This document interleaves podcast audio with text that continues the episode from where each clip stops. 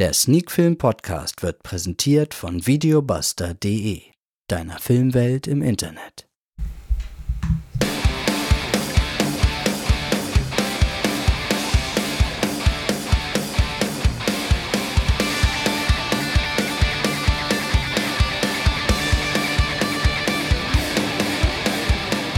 Sonntagabend Sneak Film to Go Zeit heute mit Folge 127 und dem Film Dallas Buyers Club.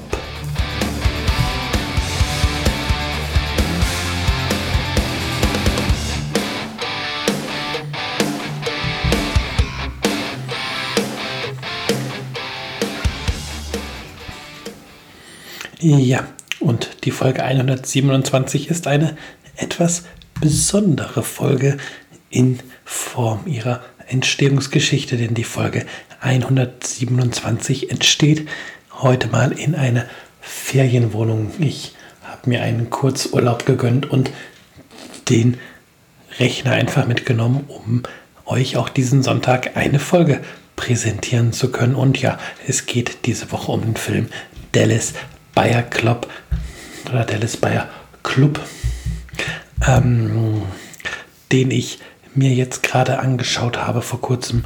Und ja, ausgeliehen hatte ich ihn mir bei Videobuster. Und ja, da bietet sich das natürlich an, wenn man einen Podcast macht, der in Zusammenarbeit mit Videobuster entsteht, dann auch mal einen Film zu besprechen, den man dort auch ausgeliehen hat. Ähm, ja, dann fangen wir auch direkt damit an, über den Film zu reden. Und zunächst einmal ähm, möchte ich kurz über die Handlung reden, die Dallas Buyers Club bietet. Aber kurz vorher, jetzt fade ich gerade mal kurz weg, weil ich mir was zu trinken aufmachen muss. Sonst wird das hier nichts mit trockenem Hals. Kleinen Moment. So, wie gesagt, wir fangen mit der Handlung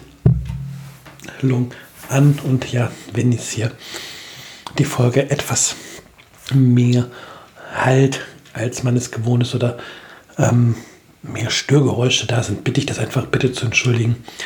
Es ist halt nicht mein typischer ähm, Aufnahmeraum und dieses Zimmer hier scheint auch dann etwas mehr zu hallen als mein Zimmer.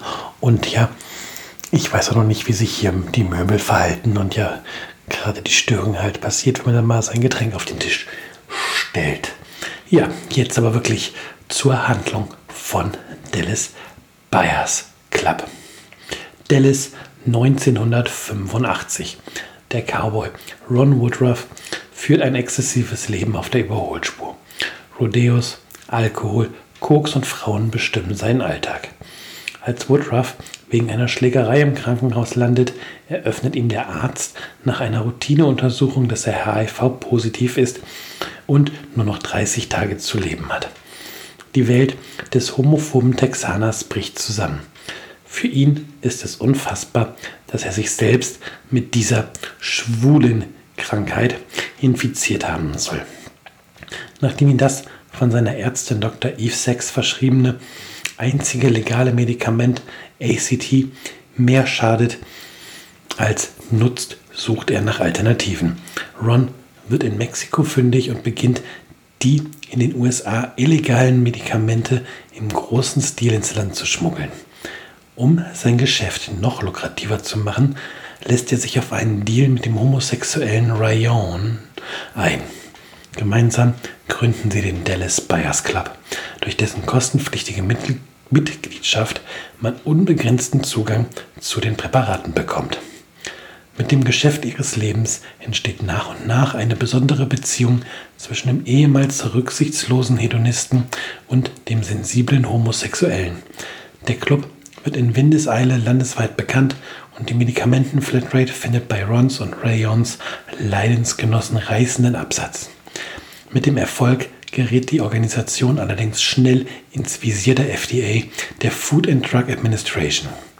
Denn die Gesundheitsbehörden sind ganz im Sinne der Pharmaindustrie nicht gewillt, das rentale Geschäft mit den Kranken aus den Händen zu geben. Ron beschließt sich, gegen das System zu stellen und nicht nur für das Recht der Kranken, sondern auch für das Leben zu kämpfen. Eine ziemlich ausführliche Inhaltsangabe diesmal.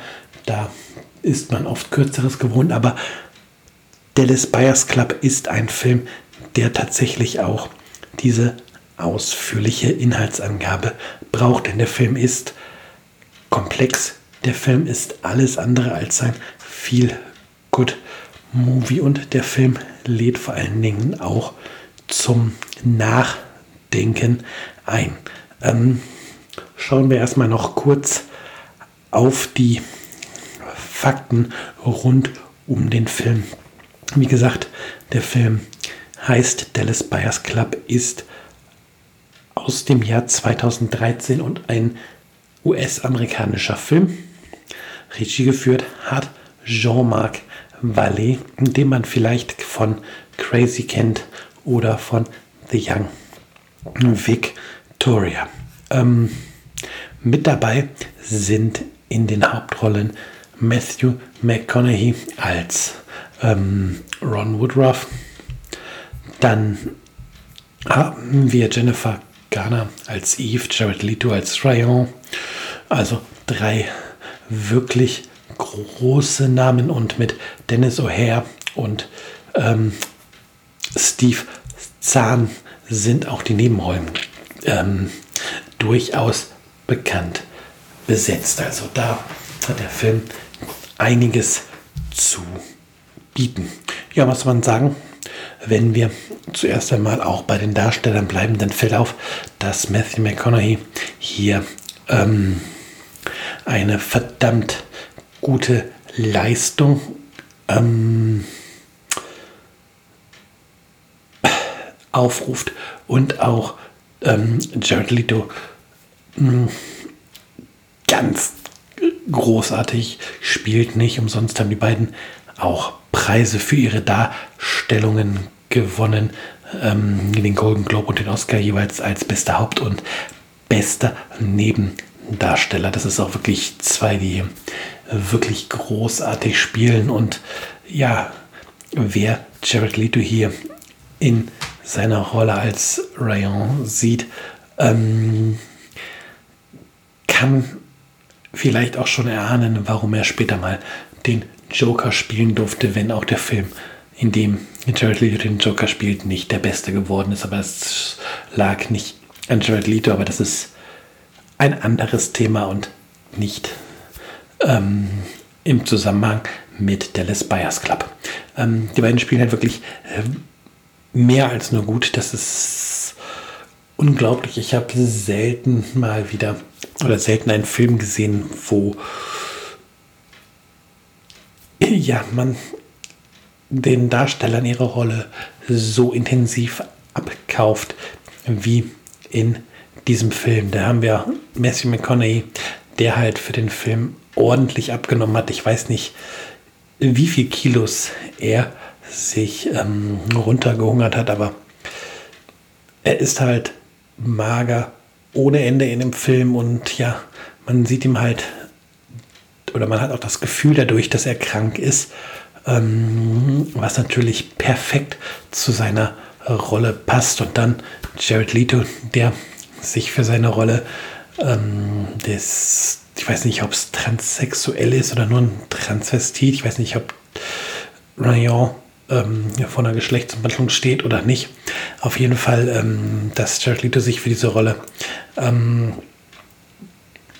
quasi immer die Haare abrasiert hat am Körper und ähm, dass er, wenn man den Aufzeichnungen und um die Auf ähm, um die Dreharbeiten so, wenn man die Aufzeichnungen und die Dreharbeiten glauben darf, dann hat er wohl auch während der Dreharbeiten seine Rolle nicht verlassen, also dass er da wirklich drin aufgegangen ist und das merkt man dann tatsächlich auch im Film selber. Und dann haben wir natürlich die Geschichte basierend auf einer wahren Gegebenheit und ähm, wer sich vorher vielleicht mal ein bisschen mit dem, mit dem Thema schon befasst hat, bevor der Film guckt, der wird auch ganz schnell feststellen, dass natürlich Ron Woodruff dann länger als die 30 Tage lebt, die ihm prophezeit werden und das sicherlich auch den Medikamenten zu verdanken ist. Aber diese ganze Geschichte, dass,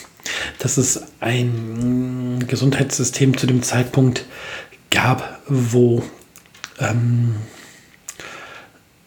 ja eigentlich am Anfang ein Medikament freigegeben wird, wo was sogar noch so ein bisschen in der Testphase ist und dass alle Alternativen ähm, in den USA erstmal abgebügelt werden, diese aber im Nachbarland Mexiko zum Beispiel ähm, schon Anwendung finden.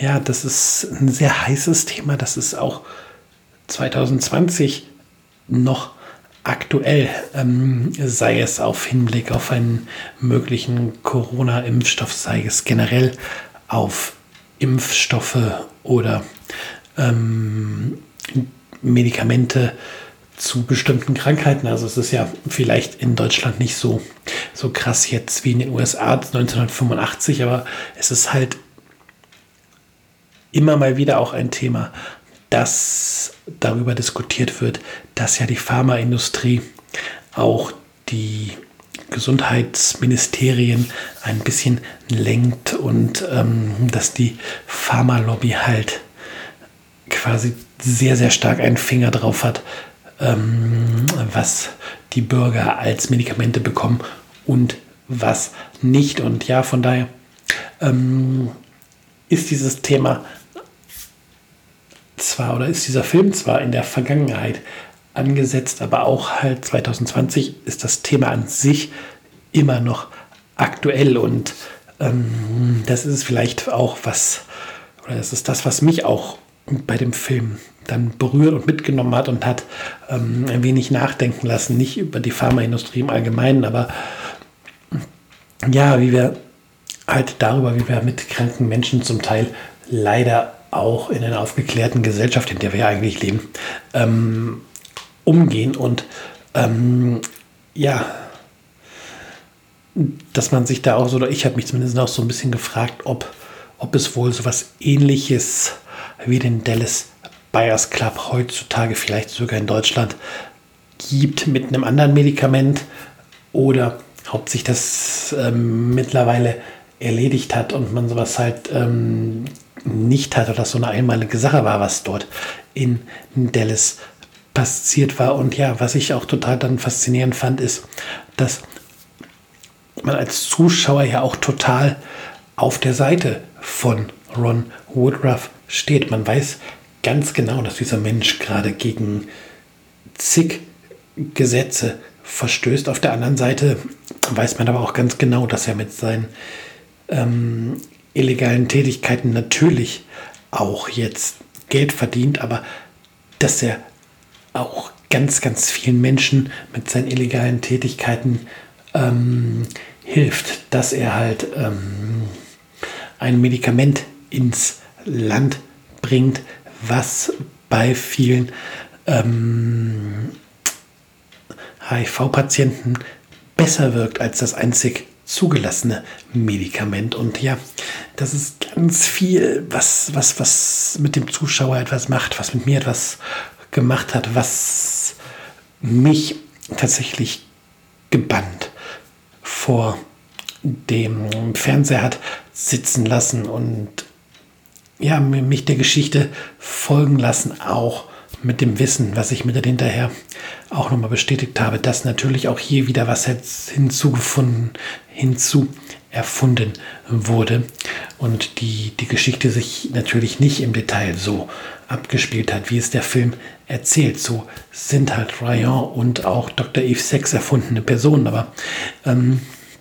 ja, und trotzdem packt einen die Geschichte und trotzdem hat man nicht das Gefühl, dass das Drama, was hinzu erfunden wurde, ähm, an, an der Geschichte, die dahinter steht, irgendwie rüttelt, ähm, an der Geschichte von der Aussage halt irgendwas ändern würde. Und das ist halt was, was, was man auch nicht immer schafft oder was Regisseure auch nicht immer schaffen, wenn sie einen Film erschaffen, der auf einer wahren Begebenheit beruht und was halt tatsächlich Dallas Buyers Club gelungen ist. Und ja,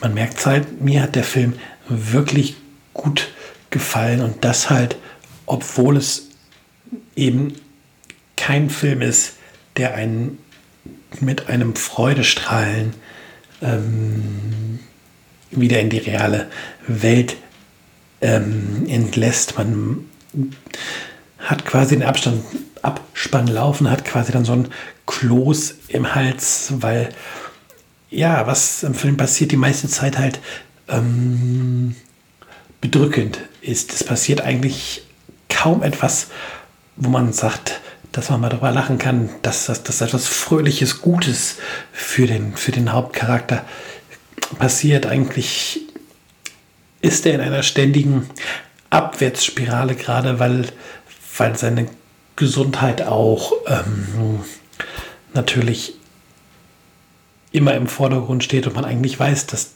irgendwann der Körper schlapp machen wird mit seiner HIV-Infektion. Und ja, deswegen sitzt man am Ende doch irgendwie mit einem Kloß im Hals vor dem Fernseher. Und ähm, dennoch ist es ein Film, wo man sagt, der Film ist verdammt gut. Und das muss ein Film erstmal schaffen. Das hat Dallas Buyers Club auch geschafft. Und ja, ganz perfekt ist er für mich nicht.